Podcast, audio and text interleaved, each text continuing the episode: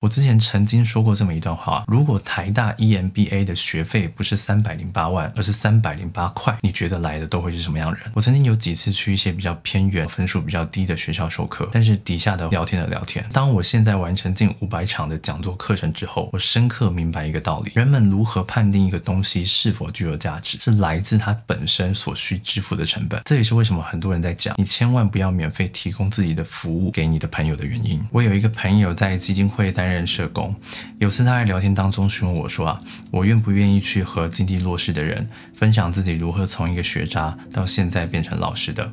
我当时跟他说：“啊，面对一年这么多的讲座跟授课邀约，基本上有三种邀约我最有可能选择拒绝。第一种是终点费低的，第二种是分数比较落后的学校，第三种则是对学生收费低的。简单说就是课程售价低啦。”我相信很多人听到这里会有一些疑问哦。关于第一条终点费低的，或许还能够理解，选择钱多的案子接，这无可厚非嘛。这是基于机会成本的考量，在商业上再正常不过了。但第二条跟第三条就好像有那么一点令人匪夷所思了。我们先来讲第二条，为什么面对分数低的学校，我比较有可能拒绝演讲或授课呢？教育的目的无非是让一个人变得更好，而经验却告诉我，好学校的学生普遍比较努力。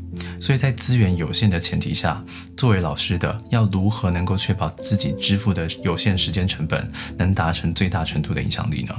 我的答案是救那些愿意被救的人。并且等待那些不愿意被救的人有天能愿意被救。其实我们仔细想想也会知道，这就是为什么现实偏偏是前几志愿的学校反而能享有更多的资源跟资金的原因。另一个层面的考量是。一个老师于私的教学热情。我曾经有几次去一些比较偏远，然后分数比较低的学校授课，我已经拿出比平常多几倍的热情，想把我所有的知识传授给他们。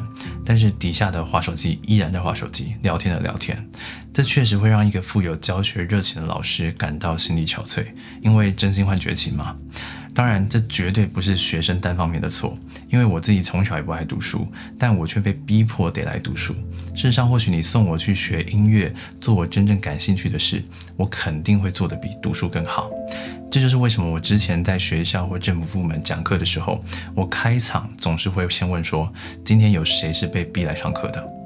事实上，分数低的学校恰恰需要更多的教育资源倾注，更多的耐心跟陪伴。我们当然也希望所有学校，不管高分或低分，偏远或不偏远，都能让教育资源达成公平妥善的配置。但面临资源有限跟教学热情有限的前提下，我们只能暂时把理想主义放在一旁。这正是教育面对现实处境，在落实平等上的难点，所以我才会说，我之所以会这么筛选的原因，完全是基于时间有限的前提下，因为不得已而做出的一种妥协罢了。当时从事社工工作的朋友也跟我分享了一个两难的案例，他说他之前遇到一个状况是，有两个家庭都来申请救济。第一个是单亲家庭，妈妈生病没办法工作，她有一个十五岁的小孩，因为正在念书，所以也没多少时间能够工作。而第二个家庭之所以快饿死的原因，是因为他们有小孩，又有房贷跟车贷。那么假设你手上只剩下最后一份资源，你会选择把资源给哪一个家庭呢？如果是你，你会怎么选择？你把资源给第一个家庭，那么第二个家庭的小孩很可怜啊，他会因为爸妈坚持买房买车而三餐吃泡面，营养不良。他明明可以卖房卖车啊，但他们却偏不啊。世界上就是有那么自私的人，我们能怎么办？但是如果你把资源给第二个家庭，那么对第一个家庭来说也非常不公平啊。事实上，我在社群上发内容的时候，也常常会遇到这样的两难问题。我的 Instagram 现实动态大多会发跟行销商业相关的内容，我常常就在想啊。我到底是要这么直白的讲真话，让读者认清社会的残酷现实，还是偶尔喂他们一点鸡汤，让他们对于未来保持着泡沫式的美好想象？讲真话容易让自己被讨厌，但讲鸡汤却有可能在未来害死人。事实上，各行各业都有它两难的一面，怎么做都会有人反对的。所以在旁人看来的残忍。其实有很多是经过深思熟虑之后，我们自以为的温柔。接着是第三条，为什么对学生收费低的课程讲座邀约，我可能会不接？